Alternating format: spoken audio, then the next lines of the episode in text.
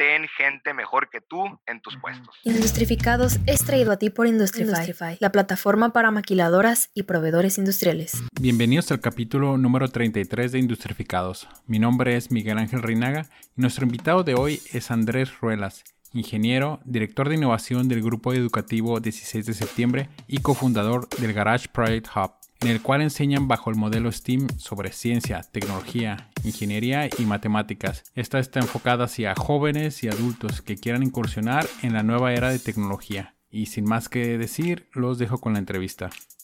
Bienvenido, Andrés Ruelas, desde Tijuana hasta Mexicali. Creo que eres la segunda persona que entrevisto apenas de, Mexicali. No he tenido mucho contacto con, tu gente. De hecho, se, se, me descompuso el aire acondicionado de mi carro y por eso es que no voy a Mexicali. Cuéntame, ¿tú de dónde eres originario? Miguel, hola a toda la audiencia. Mi nombre es Andrés Daniel Ruelas. Soy eh, originario, nacido, criado, vivido en la ciudad de Mexicali, Baja California, acá en el noroeste, en medio del calor, de los tacos y de la comida china. ¿Tú estudiaste ingeniería? Yo empecé mi carrera estudiando primero ingeniería mecánica en CETIS Universidad. A la mitad de la carrera eh, me di de baja de mecánica y me cambié a mecatrónica. Terminé mi carrera como ingeniero mecatrónico e hice un doble grado con la Universidad de Seattle, de la cual me, me gradué como licenciado en negocios. Y ahí es donde empezó, empezó esta parte de para dónde me enfocaba, si para ingeniería, si para negocios. Y pues actualmente estoy estudiando en el EGADE Business School, que es la Escuela de Negocio del TEC de Monterrey. Estoy estudiando un posgrado en administración. Órale, órale, cool, cool. Oye, ¿y por qué esa escuela, no? La, bueno, la, americana, ¿por qué exactamente esa? Es la que tenía convenio eh, el CETIS para hacer eh, doble grados. Ah. En un punto de la carrera eh, me fui a estudiar a la Universidad de Stanford, hice un, un summer internship, un summer station, perdón, que viene siendo llevar materias de Stanford como estudiante de Stanford durante un verano. Me gustó mucho esa experiencia. Volví a irme el siguiente verano, eso fue 2012, 2013, pero pues por azares eh, terminé en, en, CETIS y en City University of Seattle. Ahí, estuve brincando entre diferentes opciones, viendo qué, me gustaba, pero pues muy contento con mi carrera de ingeniería mecatrónica y licenciado en negocios. Órale, órale. ¿Y, cuál fue como tu primer trabajo o internship que, que hiciste? Mi primer trabajo tenía ocho años cuando empecé formalmente a trabajar. Eh, formo parte de un grupo educativo que se llama Grupo Educativo 16 de septiembre, que tenemos un conglomerado de escuelas de preescolar hasta escuelas de posgrado en Mexicali, eh, Baja California, todas escuelas particulares.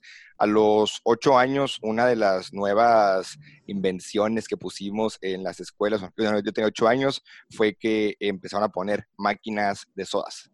Eso no había, no había, eso era como que algo muy nuevo en, estamos hablando de 2002, era algo muy, muy nuevo en escuelas que hubiera máquina de sodas. Puede parecer algo tan simple ahorita, pero eso fue un, un cambio revolucionario. Yo tenía... Esperaría que fueran de cerveza o algo así, siendo, siendo mexicali. no, en un punto, imagínate, si iba a pasar eso. No, pero yo, yo un niño de 8 años, me, tocaba lo que era todos los domingos ir con mi papá a la oficina, sacar el, el corte de lo que viene siendo las monedas, contarlas, después ir al CEDIS de Coca-Cola, comprar, conocer de, de precios al mayoreo, contar los puntos de venta. Me tocaba la parte de acomodar las, las sodas y pues este proceso repetirlo semana tras semana tras semana. De los primeros errores fue que o contaba mal el dinero y salía yo perdiendo, o que la máquina se tragaba una moneda y era también mi... Lo hacía el de tu papá, ¿no? O para que aprendieras algo. como parte exactamente. Y a partir de ahí me fui involucrando ya en más áreas del grupo educativo, desde área de conocer área de mantenimiento, conocer área de limpieza, área de contabilidad, área de recepción, de administración. Yo soy el mayor de, tres hermanos y pues a los tres nos tocó pasar por esa etapa que es, vamos a conocer a profundidad lo que es tu empresa, vamos a meternos a las entrañas para que te conozcan todo el personal y para que tú conozcas cómo se maneja, que nadie te cuente. Entonces es un negocio familiar, ¿no? Así es, una empresa familiar. y decías que tu abuelo lo fundó. En 1982 funda el grupo educativo 16 de septiembre como un bachillerato ¿Y en Mexicali.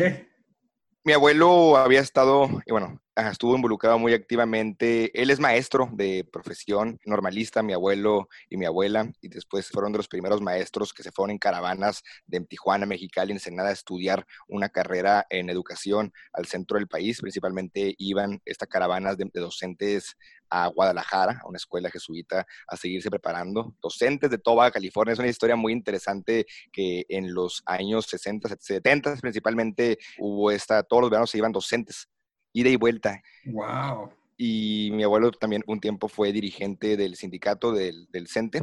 Y pues toda su vida como docente, frente a grupo, director, encuentra en 1982 esa necesidad de que no existían, en ese tiempo se fundó como un bachillerato técnico, no habían bachilleratos técnicos nocturnos, es decir, si la persona quería estudiar un bachillerato preparatoria, nomás había la opción de la mañana.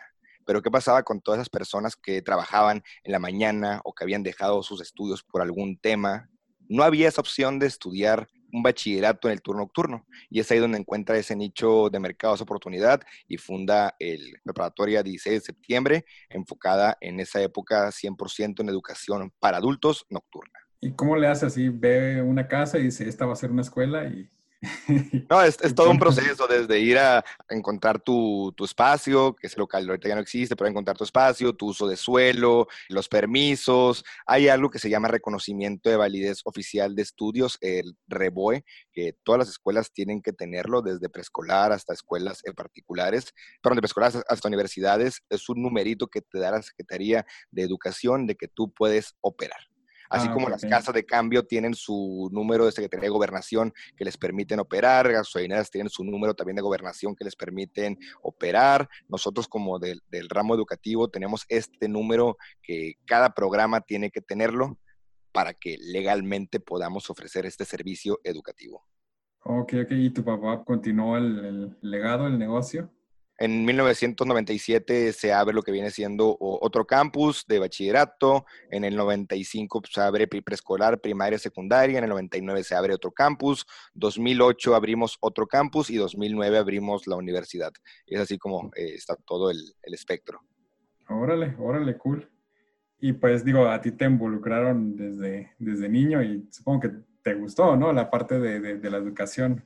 Sí y no, yo siempre dije que no me iba a dedicar aquí al, tema educativo. Yo desde que entré a ingeniería, yo dije, yo voy a estudiar ingeniería y me encantan los números. Yo entré a ingeniería más que nada por el tema de los números. Eh, soy ingeniero mecatrónico, pero no, no soy muy bueno armando ni soldando. Yo entré a ingeniería porque mi pasión siempre han sido las matemáticas. Es matemáticas, números, eso desde chiquito comía, cenaba números. Ah, ok, ok. Pero siempre dije, no voy a entrar yo a trabajar a las escuelas, no me gusta, quiero hacer otra cosa y por hacer de destino terminé aquí en el grupo, pero fusionando lo que me encanta, que es los números, tecnología, mm. con el tema de educación. Y pues actualmente me desempeño como director de innovación de los grupos educativos y dirijo mi startup que se llama el Garage Project Hub. Oye, ¿y ese cuándo lo empezaste?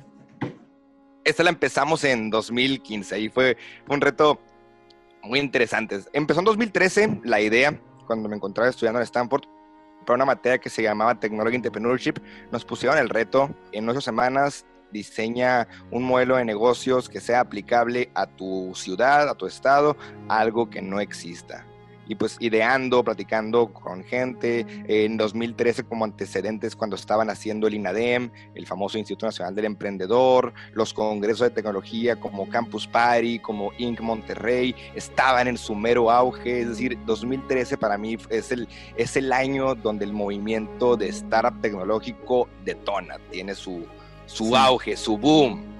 Y ahí es donde empiezo a conocer más de este movimiento, que es una startup, que es el movimiento maker, que viene haciendo esto, que viene haciendo aquello. Y, y uno de los proyectos que más me gustaron es cómo le enseñamos a los niños temas de tecnología sin importar la experiencia previa.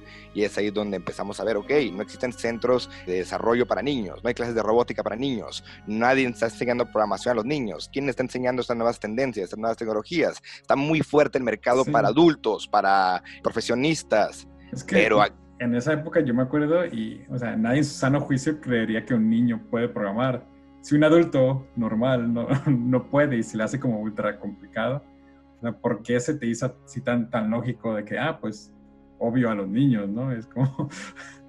Claro, claro, y empiezas a conocer más que nada experiencias de, otros países, de otras partes de, México, donde ya hubo pioneros eh, haciendo sus pininos en estos temas y empiezas a ver, eh, a mí lo que más me sorprendió es ver lo que eran estas competencias de robótica, ver a niños de más de 20, 30 países reunidos en un estadio, así como se hacen los estadios, las competencias de fútbol o tú las competencias de baile que has de conocer muy bien o las competencias de algún deporte, ver un estadio lleno en Texas, en la Ciudad de México, en Monterrey, en Los Ángeles, de entusiastas de la programación y la robótica compitiendo de robots, yo me, me quedé, caray, existe, abrir los ojos, e, existe esto, existe esta comunidad. Yo no conocí esta comunidad, es una comunidad muy, muy fuerte que tiene ya años, de, los noventas, está esta comunidad de, de niños, de jóvenes, entusiastas de la robótica y la programación, que su misión siempre ha sido democratizarla, es decir, que cualquier niña, cualquier niño, sin importar edad, sexo, posición económica, pueda y sepa programar esos temas. Experiencias como First Robotics, eh, Lego Robotics, Engino Robotics, son muchas marcas famosas de, robots que le han dedicado muchísimo a bajar el conocimiento, a que si un niño de 7, 8 años lo puede hacer, tú por qué no. Ok, ok, tú ya estabas en el ambiente y simplemente se cruzaron estas dos cosas, dijiste. Yo por una parte estaba en el ambiente educativo e ingenieril, por otra parte existe Encuentro esto, que yo no conocía, o sea, yo hasta los 20, 21 años conocí este, este movimiento. A mí me hubiera encantado de chiquito haber conocido qué es lo que hacía un robot o haber programado un robot. Y me encuentro estas dos partes y es como que las uno y wow, o sea, en mi mente detona y me quedo, esto es lo que me encanta. Sí, sí, sí. Oye, entonces, ¿cómo, empezaste, ¿cómo lo empezaste? O sea, presentaste el proyecto ahí en Stanford y... Ajá, presentamos el proyecto eh, para clase, bonito, check, eh, calificación. ¿Era como un trabajo tú solo o en, equipo? En equipos, era en equipos. Este fue más que nada eh, yo solo, pues, hicimos otros, otro tipo de proyectos en equipo, pero este sí me tocó a mí presentarlo yo solo. Se acaba 2013, se acaba 2014 y en enero 2015 es cuando ya oficialmente nace la idea del garage. Y el garage eh, nace el nombre porque yo empiezo a, trabajar, a platicar aquí con, con, los socios del grupo educativo. Ahí, a ver, les cuento la idea y todo, y me dicen, ah, perfecto, ahí hay un salón. El salón más arrumbado, que casi, casi que no servía la iluminación, que no se prendía en años ese salón. Los trapeadores y los. Sí, sí, sí. Ahí. ahí vas a poner el, lo que quieres hacer, tu laboratorio. Y pues por eso le pusimos el, garage. Sí, y aparte porque empresas como Amazon, Google, Facebook, está, todo ese mito, está todo ese romanticismo de que empezaron en el garage de su casa. El mito del garage. exactamente, por eso le pusimos también el garage, que es prácticamente este espacio donde em, empezó como un espacio donde queríamos que cualquier persona viniera e hiciera proyectos y aprendiera nuevas tecnologías. Actualmente nos dedicamos a diseñar experiencias de aprendizaje basados en un modelo que se llama STEM, Science, Technology, Engineering and Math con impacto social. Tenemos eh, cinco años, hemos impactado más de 35 mil niños y niñas en México y en Estados Unidos. Oye, yo no conozco el, sistema STEM. ¿Cuál es como que la metodología, o sea, o qué se difiere de, de la metodología tradicional, no? Sistema STEM, el movimiento STEM nace en los noventas, es un acrónimo de ciencia, tecnología, ingeniería y matemáticas como una forma de enseñar estas áreas e involucrarlas con tus materias tradicionales. No es un modelo educativo, es más que nada un método de trabajo. Es, por ejemplo, como tu clase de historia le metes el tema de ingeniería haciendo programación de videojuegos para que los niños hagan tu personaje y aprendan historia. O pones el tema de matemáticas para hacer aritmética de diferencias entre fechas de que si esto pasó aquí y esto pasó acá, cuánta fecha hubo de diferencia. O metes el tema de ciencia para hacer experimentos con historia. Es decir, cómo estas cuatro áreas, ciencia, tecnología, ingeniería y matemáticas, las involucras en tu modelo educativo. Y ha estado, ha estado muy interesante. Eso nace en universidades de, Estados Unidos y ya es un movimiento STEM que está muy, muy posicionado en Estados Unidos y en México ya va agarrando fuerza y en Latinoamérica. ¿Y, cómo lo, empezaste? O sea, ¿qué, fue como que lo primero que, hiciste para iniciarlo? Aparte de limpiar el salón, ¿no? fue pura investigación. 2015, 2016 fue investigar. Me cruzo con esa palabra STEM, me cruzo con otra palabra que se llama maker, que su traducción al español es creador o creadores de make, de, hacer. Hay una revista que se llama revista Make, es muy famosa en, en Estados Unidos, que es para entusiastas, para jovistas, empezó como el movimiento de las personas que les gustaba armar los carritos o armar los avioncitos y armar este tipo de, artefactos de control remoto. Y pues se baja a cómo tú en tu casa con tus materiales puedes armar proyectos, el famoso movimiento do it yourself o hazlo tú mismo. Y pues, pues más que nada sumar estas corrientes que existen. Está el movimiento hazlo tú mismo, está el movimiento maker, está el movimiento STEM, hacemos, metemos en una licuadora y lo metemos al tema educativo. Y pues no fue reinventar hilo negro. Ya en, en Estados Unidos existen desde los 90 escuelas con este enfoque, preescolares, primarias, secundarias, que le metieron el enfoque STEM a sus clases. Y aquí algo súper interesante, en el tema industrial es una palabra muy utilizada. Es decir, las maquiladoras, las industrias, sobre todo del sur de California, del sur de Arizona, le invierten muchísimo a que los jóvenes aprendan de STEM a nivel primaria, secundaria, bachillerato. ¿Por qué? Porque si enseñamos desde muy temprana edad a los niños y a los jóvenes a programar, a armar robots, a diseñar en 3D, el pensamiento crítico, el pensamiento lógico-matemático, al momento que entren a la universidad y se, y se gradúen, ya van a tener año luz recorrido.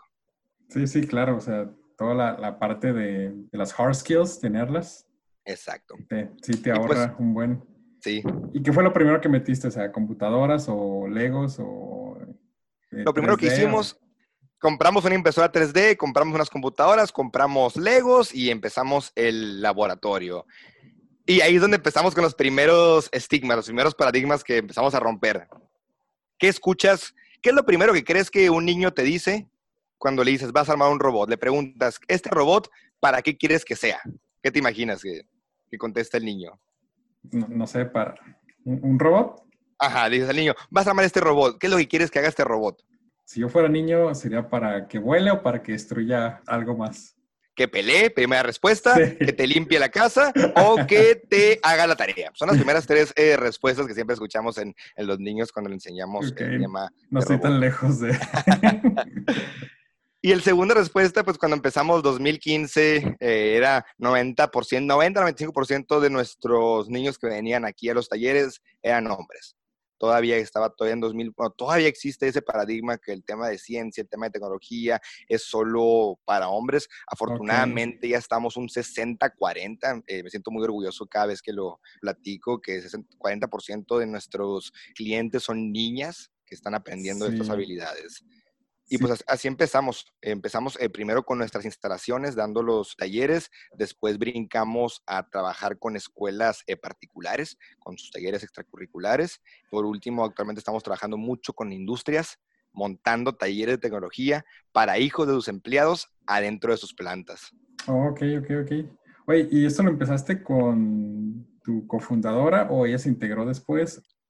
Esto lo, fundamos, bueno, el socio mayoritario es el grupo educativo, la empresa familiar. Sí. Ajá. Lo fundamos seis personas, que actualmente uno tiene su empresa en Guadalajara, otro desarrolla robots por su cuenta, uno tiene una empresa de mercadotecnia, otra es mi esposa y la otra persona tiene una empresa de manufactura. Es decir, lo empezamos eh, como entusiasta, o sea, no lo empezamos, cuando lo empezamos, la verdad no le veíamos la, idea de una empresa, era simplemente, es un proyecto que queremos hacer.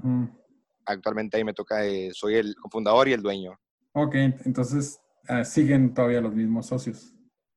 Bueno, yo, yo como único socio y el grupo, y pues el grupo educativo como socio. Ah, ok, ok. Los demás, cada quien puso su, su, empresa por su cuenta, pero pues me siguen apoyando muchísimo en impartir talleres, en dar clases, en dar cursos. Ok. Hay algo que tocaste aquí en tema, la parte de, de las niñas, ¿no? Queriendo como meterse en la, en, en la parte de programación o desarrollo de robots o impresión de 3D.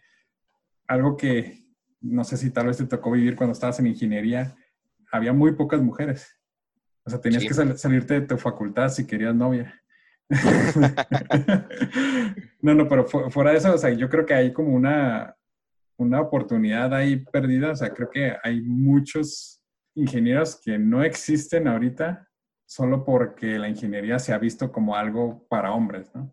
Ahorita ya, ya está cambiando, ¿no? Pero, por ejemplo, eh, iniciativas como la tuya creo que ayudan a que sea más aceptable en la mente de los papás y de los niños que una niña pueda meterse en, a una ingeniería, ¿no? Sin, sin, problemas, a una mecatrónica, a una, este, a, programar, que todavía sigue siendo como un porcentaje diferente. Claro. Disparado, ¿no? Ah, ¿Has visto como algún progreso, en, como alguna diferencia entre los niños que entran a tu taller y después continúan sus estudios y terminan su tiempo en, en, en el garage y continúan su carrera? Tocando el primer tema que tocaste, que es un tema muy, muy importante, es el tema de la inclusividad, de la inclusión en temas de ciencia y tecnología. Existe una brecha muy, muy grande entre el porcentaje de niñas y el porcentaje de niños que estudian una carrera enfocada en el STEM, que es ciencia, tecnología, ingeniería y matemáticas. Afortunadamente esa brecha se ha ido reduciendo. Todavía no estamos en los números que esperaríamos, pero pues sí hemos visto un progreso. En Tijuana existen empresas similares a nosotros. Hay una empresa que se llama Geeks Academy en la que hemos colaborado en varios proyectos. Super fan yo, yo de ellos. Sí, exactamente otras empresas en el centro del país parte de la filosofía de Garage y esto, esto es algo muy, muy curioso que nace sin que nosotros quisiéramos. La mayoría de los, de los colaboradores de Garage son mujeres, desde ahí partimos. La mayoría son instructoras, tenemos eh, casi casi como un 60, 40, 60% instructoras, 40% instructores. Nosotros contratamos 100% en base a habilidades y sí ha sido muy importante el transmitir a los papás a los directores de colegios, a las directoras, a los inspectores, a los políticos, a la Secretaría de Educación, a los directores de empresas. Prácticamente mi trabajo principal en Garage es hablar, es convencer a las personas de por qué tienen que invertirle en ciencia y tecnología y invertirle en, diferentes tipos de programas. No somos muy fans de los programas exclusivamente para niñas, pero sí hemos hecho muchos que es como este primer paso para brincar. Es decir, si hemos hecho muchos seminarios, eventos, donde juntamos a, puras niñas y les traemos científicas, les traemos ingenieras, investigadoras, directoras de empresas para que las motiven, las inspiren y de ahí ya brincan a, ahora sí a los talleres de garage. Hemos colaborado mucho con el Congreso del Estado de Baja California, con la Embajada de Estados Unidos, con empresas que han sido donadores y fundadores nuestros para este tipo de programas. Y de verdad ha sido muy bonito, siguiendo con el tema que comentabas, ver casos de éxito un caso de éxito, por ejemplo, todavía nuestros niños que empezaron, eh, apenas tenemos cinco años, están muy chicos, apenas algunos están entrando a la, a la, universidad o están en bachillerato porque empezaron con nosotros de siete, ocho años. Nuestro rango de edad que principalmente atacamos es de 8 a 12 años. Sí teníamos uno que otro niño de 13 años cuando empezamos, que ya va a entrar a la universidad, pero el mandar a un niño a Polonia, el mandar a una niña a Rumania, el mandar un niño a China, el mandar una niña a la Ciudad de México, a Monterrey, a una competencia, es algo impresionante. Independientemente del lugar que ganen, que en Rumania ganamos segundo lugar.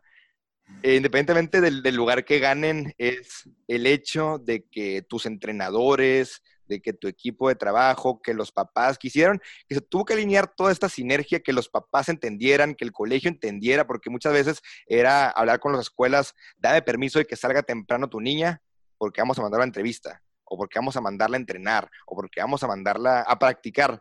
Que esto es muy común en el tema de deportes. En el tema de deportes, claro que si ves un futbolista, una niña prospecto en básquet, le ponen todo el camino para que siga esa carrera deportiva. Acá en el tema de, robótica y programación, todavía estamos en pañales. Afortunadamente, en estos cinco años hemos tenido una, una respuesta muy buena, muy, muy buena en ese tema de evangelización, de que las personas, primero que nada, conozcan el modelo STEM, segundo, conozcan los beneficios de preparar a los niños para habilidades y trabajos del futuro y tercero, que sepan que esto no diferencia ni edad, ni sexo, ni posición económica.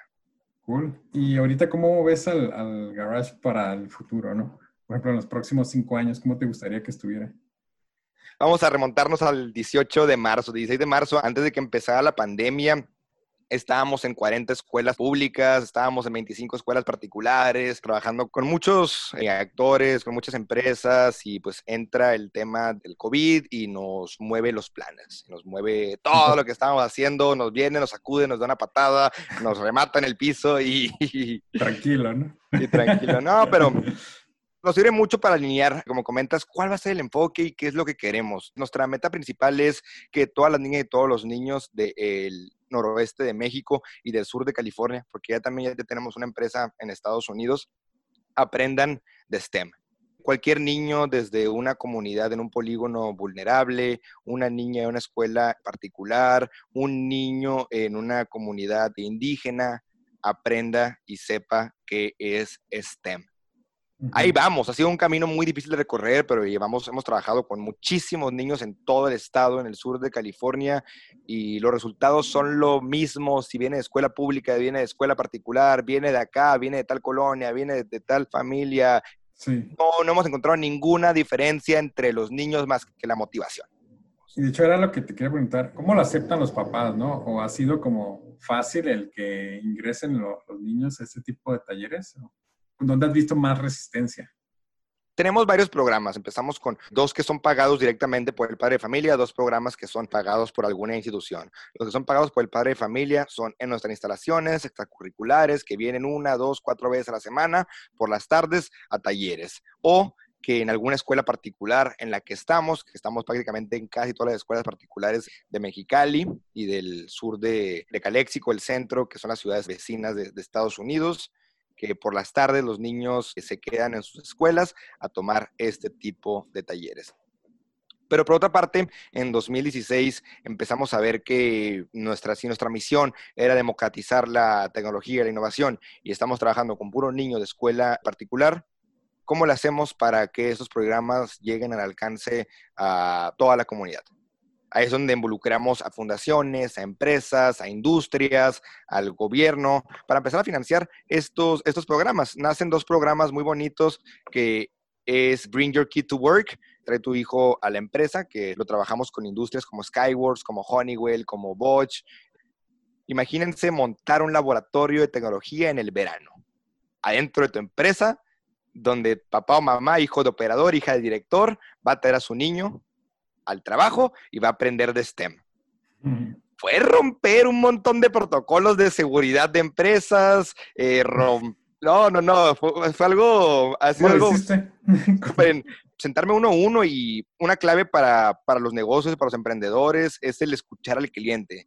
Fueron reuniones largas y largas con los directores, con todo el equipo, hacer las rutas, ponernos en el papel de un niño, cómo va a entrar el niño, qué pasa si el niño se escapa, qué pasa si el niño esto, hacer toda la simulación de, de todos los casos, poniendo a la persona en el centro, en este caso al, al niño en el centro, de qué es lo que pasaría.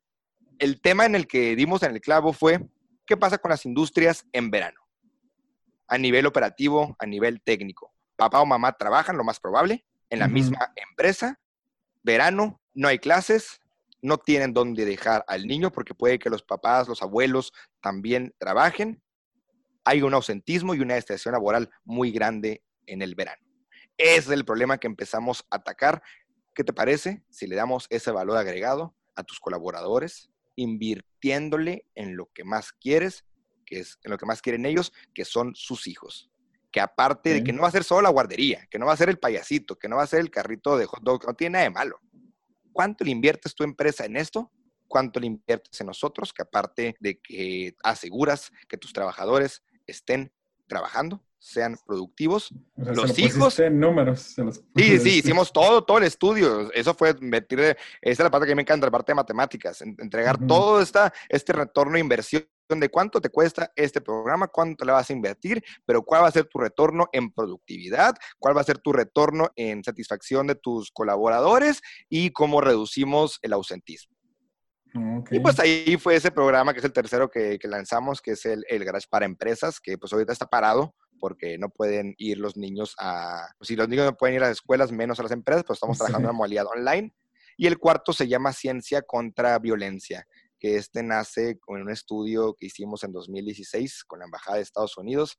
Nos pusieron el reto de la Embajada de Estados Unidos, que son buenos aliados, ¿Cómo entra con la Embajada de Estados Unidos? Ellos invierten mucho en programas sociales en México. Escucharon que había un emprendedor medio loco en Mexicali que estaba haciendo temas de STEM. Para ellos en Estados Unidos, pues el STEM es algo súper importante. Nos contactan, conocen nuestro laboratorio, se lo vendemos bien bonito, bien lo conocen, eh, les los enamoramos y es ahí donde empezamos a hacer esta alianza que pues actualmente tenemos una relación muy estrecha con el gobierno de, Estados Unidos. Ellos nos ponen el primer reto, que es tu programa ha funcionado muy bien en escuelas particulares, ha funcionado muy bien con niños eh, que sus papás son ingenieros o ingenieras que te traen por las tardes. ¿Cómo le haces para entrar a una escuela pública en tal comunidad y generas resultados, si no iguales, mejores? Ah, caray. Y es ahí donde empezamos a diseñar este abanico de posibilidades de que cómo enseñamos robótica en una escuela que no tiene internet, cómo, enseñas programación en una escuela que no hay computadoras. Y es ahí donde empezamos a cada vez innovar, inventar, inventar cómo enseñamos estos temas poniendo todas estas barreras.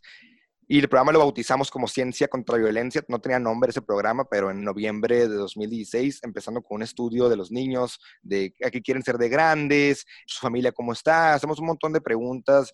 Nuestro departamento de psicología, que es para analizar eh, las comunidades, analizar las empresas, analizar los niños.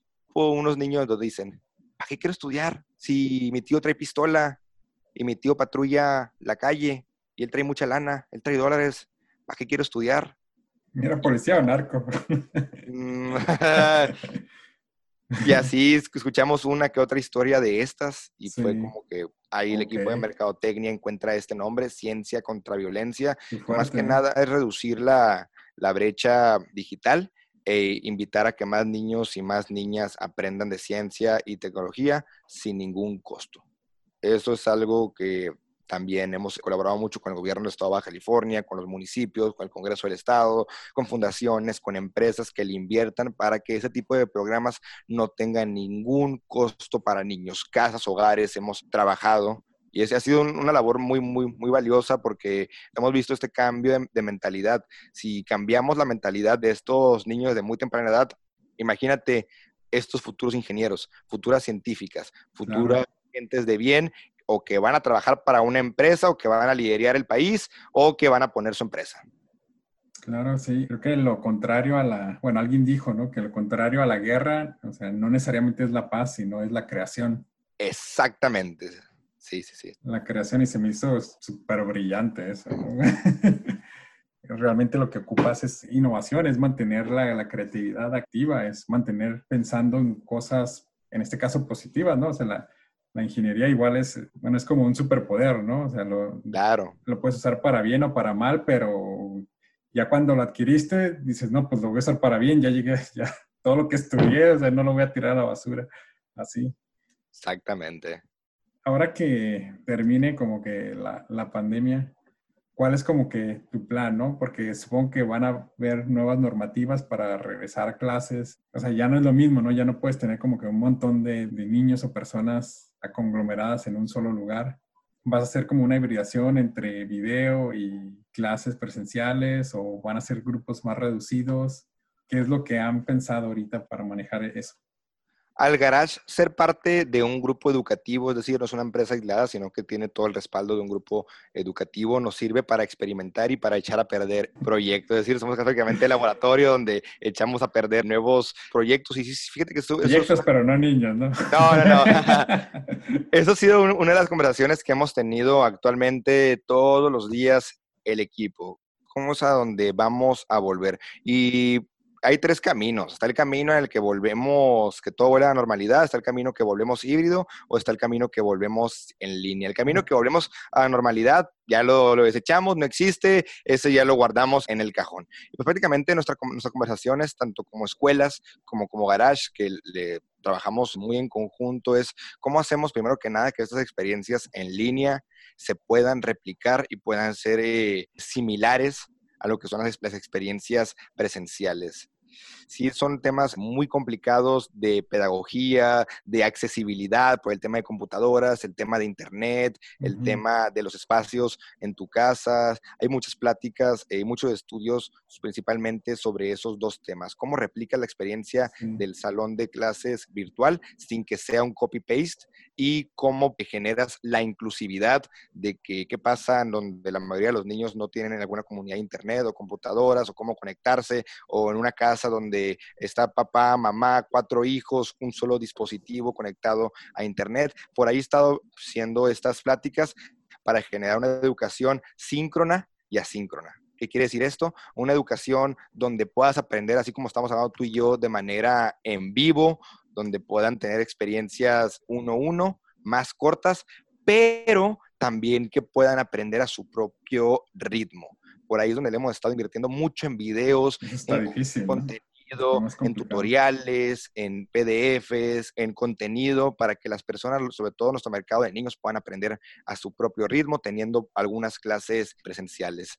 Ya hicimos como escuela, eso fue mover 100% nuestro modelo a en línea, eso como, pues, como grupo educativo 16 de septiembre, que ya teníamos avances, ya manejamos plataformas pero mover una experiencia tan tangible como es armar un robot, como es el diseñar, como es la programación, como es el jugar con sensores electrónicos, la impresora 3D, esto que tú te emocionas porque el laboratorio está grande y tiene los colores y tienes el material, ahí donde hemos estado haciendo estas pruebas de cómo replicamos esta, esta experiencia. Afortunadamente ya hemos impartido muchos cursos online en los últimos tres meses de estas dos maneras, síncronas y asíncronas. Ha funcionado bien, ha funcionado mal, pero pues la principal clave que hemos encontrado es fomentar la inclusividad. Esta ha sido la palabra clave que, siempre la dejamos de pie cuando hacemos un nuevo proyecto. ¿Cómo hacemos para que este proyecto funcione para la mayoría de los usuarios. Sabemos que no vamos a poder darle cobertura a todos, excepciones. toca la familia que no tiene internet, ¿qué puede hacer ¿no? en, este momento?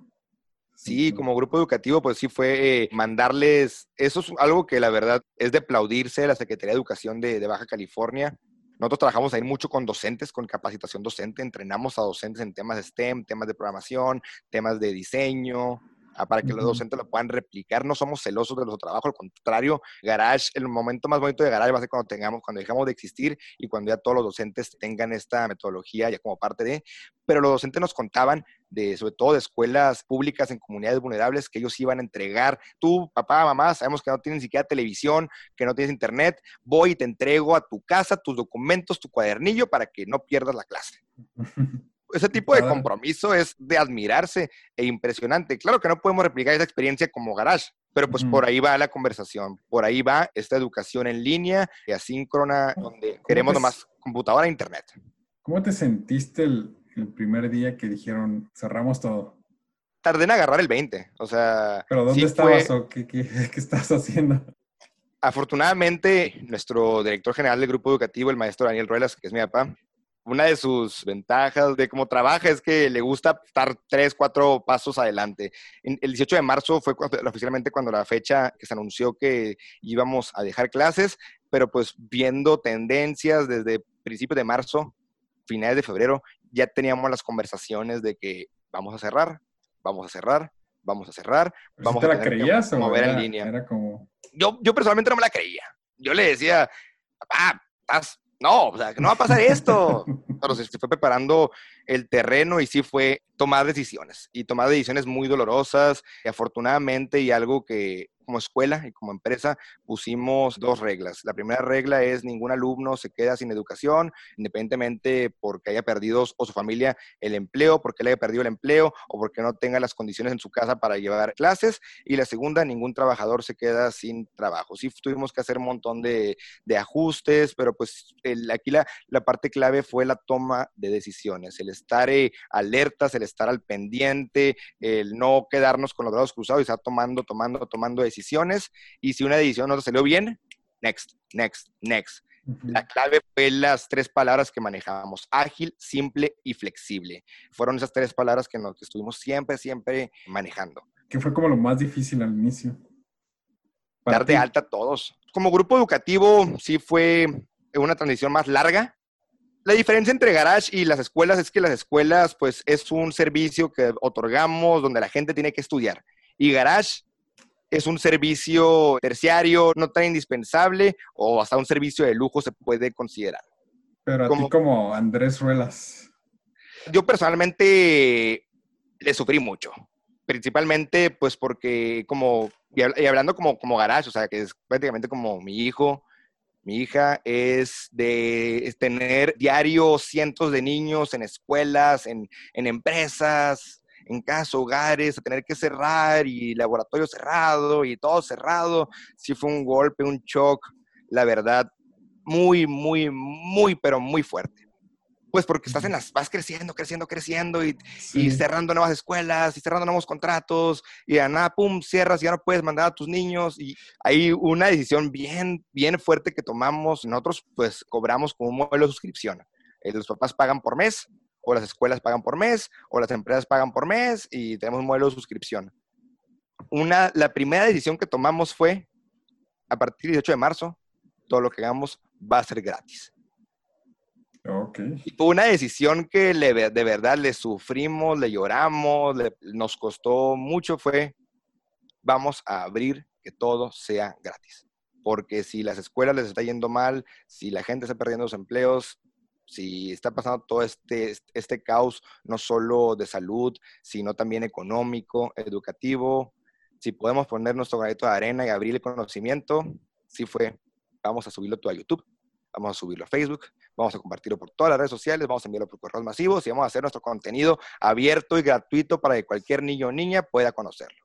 Órale, qué fuerte. ¿De qué sirvió ahorita en, mayo, que es cuando otra vez ya empezamos a agarrar el proyecto, a, retomar a nuestros clientes, las conversaciones con nuestros clientes? Esto es lo primero que nos mencionan. Gracias por abrirme y compartirme el conocimiento, el contenido tres meses que cero ingresos, que pura, pura inversión, pura inversión y contenido, lo vimos como, si tres meses podemos aguantar esto, el resultado después de esos tres meses va a ser increíble. Y fue tres meses de sacrificio para pues poder continuar el, negocio. Wow, órale. Por ejemplo, las otras escuelas privadas, digo, supongo que algunas trataron como que de ofrecer, ¿no? Algo similar a, a lo que ustedes están haciendo o, Fíjate que no. Son los, únicos que, son los únicos que lo hicieron en México. Eh, así de, de, tecnología, sí, sí existen otras empresas que se dedican a cosas similares, pero nuestro valor agregado es que trabajamos con toda, la mayoría de las escuelas particulares como aliados, es decir, no los vemos como clientes, tenemos un trato muy personal con nuestras empresas que trabajamos, con nuestras escuelas, con nuestros papás, que los vemos como, como aliados, cómo te ayudo. Es por eso que tenemos esa, esa familiaridad, esa camaradería con nuestros aliados llamarles que te ayudamos, que te ofrecemos, aquí te va papá, aquí te va directora de tal escuela estos videos para que tú lo difundas con tu comunidad educativa, aquí te va este flyer con tu logotipo donde dice que tu escuela fulana de tal, a tu papá le está ofreciendo este contenido es gratuito, compártelo, di que es tuyo, explótalo, pero simplemente hazlo y difúndelo. Eso ha sido una de nuestras claves de éxito, el formar aliados, no clientes. Oye, y digo, veo que ustedes tienen como valores muy, muy muy fuertes, ¿no? Con respecto a la, educación y a, la ética. ¿Quién ha sido como que tu principal mentor? Eh, yo diría que mis papás. 100%, mi papá y mi mamá. Siempre han sido eh, mis principales mentores en diferentes ámbitos cada uno, pero yo 100% ellos han sido quienes han sido mis, mis mentores. Y también eh, eso, eso pues al corto plazo. En mi círculo cercano, pero pues al igual que tú, eh, me gusta mucho platicar con mis clientes con, y convertirlos en amigos. Tengo muchísimos de mis, de mis clientes, los considero amigos, hemos hecho, eh, formado alianzas y yo los veo como mentores y siempre trato de extraerles todo el, es lo que me dicen, o sea, tú, tú contagiame juventud, yo te contagio conocimiento, perfecto, así hacemos el, el, el trueque, pero no, o sea, y, el equipo. Algo también eh, que fomentamos mucho, tanto en Garage como en Grupo Educativo de 16 de septiembre, es ten gente mejor que tú en tus puestos. Yo, por ejemplo, yo peleo muchísimo con mi director de mercadotecnia, que es el director de mercadotecnia de 16 de septiembre y de, y de Garage. Chocamos diario, diario, diario pero yo lo considero, aparte de un gran amigo, mi mentor. ¿Por qué? Porque si todos pensáramos igual y todos tuviéramos las mismas ideas, puede que funcione, pero puede que no, pase nada. Y es por eso es donde, donde te nutres de conocimiento, donde te, nutres de, nuevas ideas, de formas de pensar. Órale. Oye, ah, pues de hecho, a, a ti ya te conocía por redes sociales desde hace rato, de hecho por Garage llegué a tu, a tu nombre y ya te había invitado. de hecho, tú ibas a ser de mis primeros invitados. y siempre que iba a Mexicali, o sea, algo pasaba, ¿no? Y no, nos podíamos contactar, o tú estabas haciendo algo, y yo estaba haciendo algo. Y después empezaste un podcast, ¿no? Valle de Gigantes. Yo los he escuchado de manera religiosa todos los viernes. Gracias. De ir al, al trabajo. ¿Cómo les ha ido con, con eso? Valle de Gigantes nace en octubre del 2019. Son eh, tres amigos, ¿no? Tres amigos de tres diferentes empresas donde ellos, los, otros dos eh, gigantes se dedican prácticamente a lo mismo. Diferentes tipos de clientes y yo también de la parte de tecnología, pero ha sido muy bonito porque nos conocemos desde muchos años antes por ámbitos profesionales. Hemos hecho proyectos, muchos proyectos en, conjunto, independientemente que eh, nos veamos como competencias, hemos hecho muchi, pero infinidad de proyectos en conjuntos, todos han salido bien porque compartimos, eh, una palabra clave que mencionaste, compartimos los mismos valores. Tenemos personalidades súper distintas, pero compartimos los mismos valores, que es el respeto, la ética, la transparencia, eso, eso es lo que, lo que compartimos. Y pues nace, prácticamente nace porque hemos estado involucrados en temas de emprendimiento en la ciudad, hemos eh, sido invitados para ser jueces de emprendimiento, hemos dado clases, impartido conferencias y todo. Y fue, ¿qué, qué pasa si, si, todo ese conocimiento lo agrupamos en, en, un podcast e invitamos expertos en temas de emprendimiento? Es, es igual, es, es nuestro juguetito para desahogarnos y para platicar. Afortunadamente, eh, yo siempre me los imagino, ustedes que están platicando, pero están con una chévere al lado, así como es viernes. no, pues, ¿qué, ¿de qué hablamos hoy? No, pues, aquí encontré un, artículo de Harvard, Business School. Sí. los que nos estén escuchando, se llama el podcast Valle de Gigantes. Son tres personitas, bueno, tres siluetas de personas, supongo que son ustedes, y hay un cactus y están en desierto, ¿no? El nombre Valle de Gigantes sale porque al sur de Mexicali hay una ciudad que se llama San Felipe. Entre Mexicali y San Felipe está este Valle de Gigantes donde se encuentran estos majestuosos, estas majestuosas plantas conocidas como cardones, que ya me regañaron. No son cactus, no son nopales, se llama cardones. Eh, que son estos, eh, tampoco son saguaros, o sea, que son estos plantas grandotas que parecen saguaros, que parecen cactus, que son cardones. Hay todo un valle eh, hermoso donde está repleto, hay cientos de, de estas plantas endémicas del desierto y pues como nos gustó mucho el nombre porque estamos se nos acopla como que a la cultura cachanilla y pues Valle de Gigantes, porque creemos que cualquier persona puede ser un gigante donde esté, trabajando en cualquier industria, en cualquier empresa, empezando, empezando su propio negocio. Ser gigante puede ser tú un colaborador de una empresa, puede ser un emprendedor, puede ser un empresario, puede ser cualquier persona. Fíjate que escuchándolos a ustedes, me doy cuenta de que, por ejemplo, el tijuanense y el de Mexicali sí son diferentes, ¿eh? Completamente. o sea, la cura sí, sí cambia porque hay cosas que, que dicen y yo me casi como que no le entendía el chiste, ¿verdad? Pero fíjate, algo que me han dicho más de una vez es que Mexicali, por ejemplo, la cultura empresarial es como que cerrada, ¿no? Mucho, muy, muy, muy cerrada. ¿Cómo es que pasa eso o por qué crees que sea eso? Algo que admiro yo mucho de Tijuana y de otras ciudades que, que han replicado este modelo es el, vamos a tocar un poquito temas controversiales, así que... No, dale.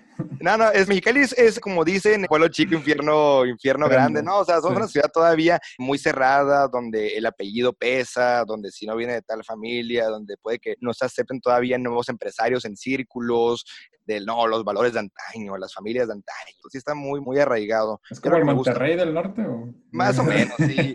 Algo que me gusta mucho de Tijuana, de la Ciudad de México, de, de, otras ciudades, es donde una persona puede llegar, puede poner su empresa. Claro que en, en Tijuana, en la Ciudad de México, el apellido pesa, pero no es tanto una, limit, no es una limitante para tú poder eh, empezar tu negocio y poner tu empresa, que hay más apertura, que hay más networking, que hay más convivencia, no tanto estos círculos cerrados. Y algo que queremos, que hemos intentado fomentar con Valle Gigantes y con, con esta comunidad que estamos generando es abrirlo, o sea, que... romper casi casi este candado de la comunidad eh, empresarial, donde no, es un círculo bien... VIP, es una, una elite, sí, sí, VIP, donde muy pocos. Y aquí voy a tirarle un poco también, o sea, hay muchos, hay muchos eventos también para, para empresarios donde, no, este evento es para empresarios, nomás queremos que vayan nuestros cinco amiguitos, traemos un conferencista bien fregón, pero nomás quiero que mis diez amiguitos lo vean. ¿Por qué? O sea, hemos golpeado mucho en abrir el conocimiento. O sea, lo que nos hace a todos por igual es el conocimiento. Y, y, yo soy de la idea de que todos tenemos que tener acceso al conocimiento. El conocimiento tiene que ser abierto, abierto para todos. Ok. Mexicali es, es, un lugar especial, ¿no?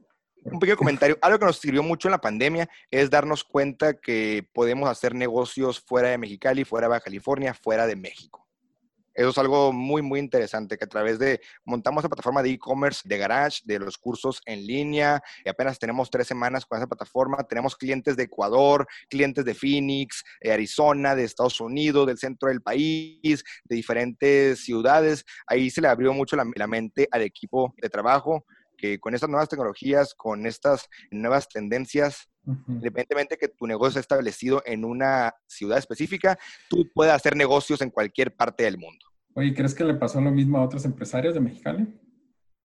Yo sí he visto, he visto eh, la verdad de admirarse muchos empresarios, emprendedores que se han estado reinventando y lanzando sus productos. De verdad, he visto clases de fitness, clases de yoga, clases de, manualidades, de arte. Yo estoy hablando específicamente del sector de, de servicios educativos.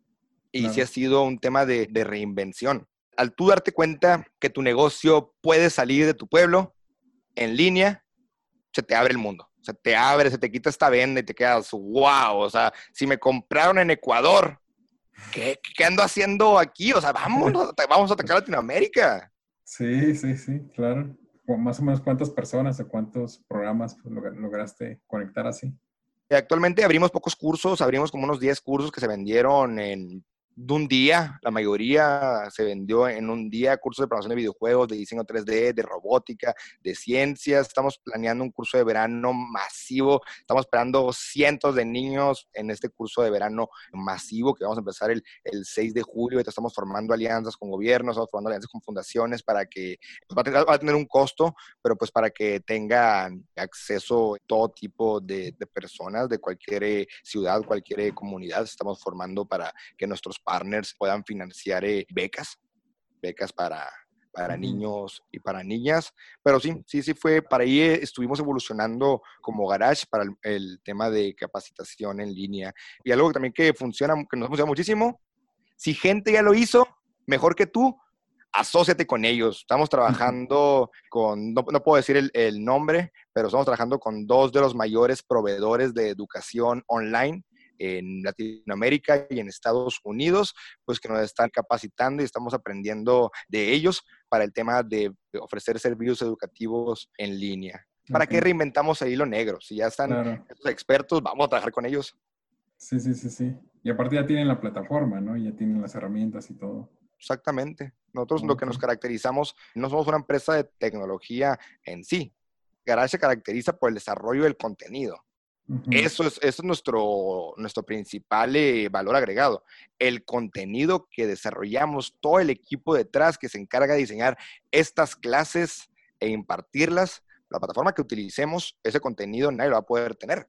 Cool, cool. Andrés, creo que podría platicar toda la noche contigo. Muy padre, la verdad, el proyecto que, que estás haciendo. Y esta sección son preguntas concretas, pero no necesariamente tienen que ser respuestas pequeñas, ¿no? Puedes explayarte hasta donde quieras. Entonces, una de las preguntas más importantes, probablemente lo más importante de todas, este, ¿cuál es tu comida favorita? ¿Cuál es mi comida favorita? Sí. Las fajitas, las fajitas de arrachera. Ah, ok, ok. Esa es mi comida favorita y las sopas. ¿Mejor bebida? ¿Alcohólica o no alcohólica? De las dos. Bebida no alcohólica, la limonada mineral. Soy el agua de Jamaica, soy fiel fan del agua mineral y de la, de la Jamaica. De cervezas, comercial la Corona, soy fan de Corona. Y artesanal, cerveza Fauna. ¿Mejor libro? De negocios, los últimos que he leído así de, de diseño, y de negocios, Still Like an Artist, Roba como un artista, de Austin Kleon. Es uno de mis libros que me gusta mucho releer y releerlo, que te cuenta ese libro cómo puedes eh, replicar lo que los otros están haciendo y aplicarlo a tu negocio. De los libros que me marcaron de, chico, el, Principito, que creo que, fue el ah, primer, creo que fue el primer libro que leí, que aquí en mi familia tiene mucha importancia ese libro.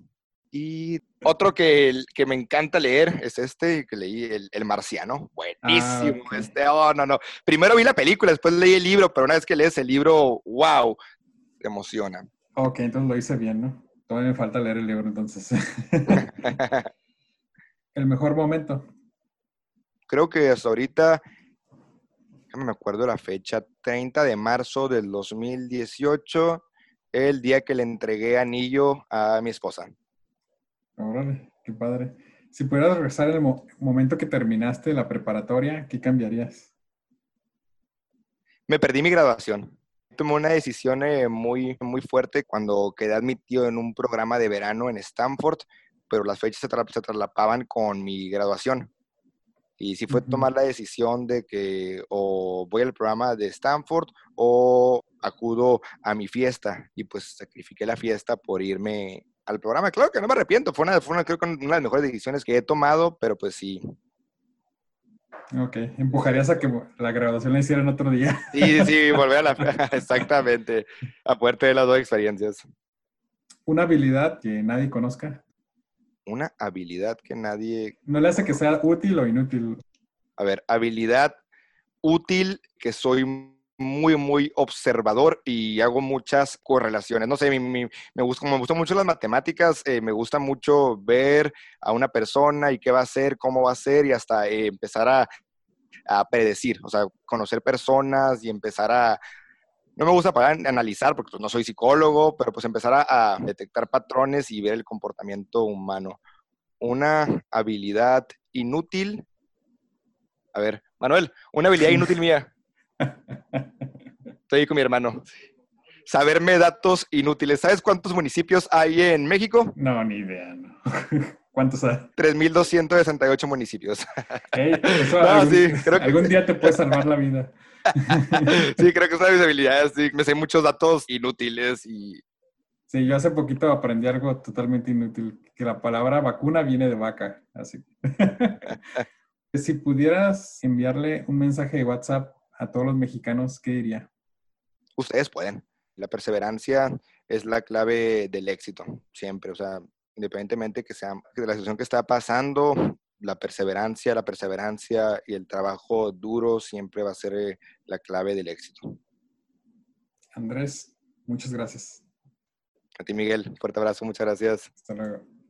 Industrificados es traído a ti por Industrify, la plataforma para maquiladoras y proveedores industriales. Y antes de cerrar, quiero agradecerte por estarnos escuchando y me gustaría saber un poco más de ti. Si te gustó el podcast, danos 5 estrellas y déjanos un comment en Apple Podcasts. También nos puedes encontrar en Facebook e Instagram. Y hasta la próxima.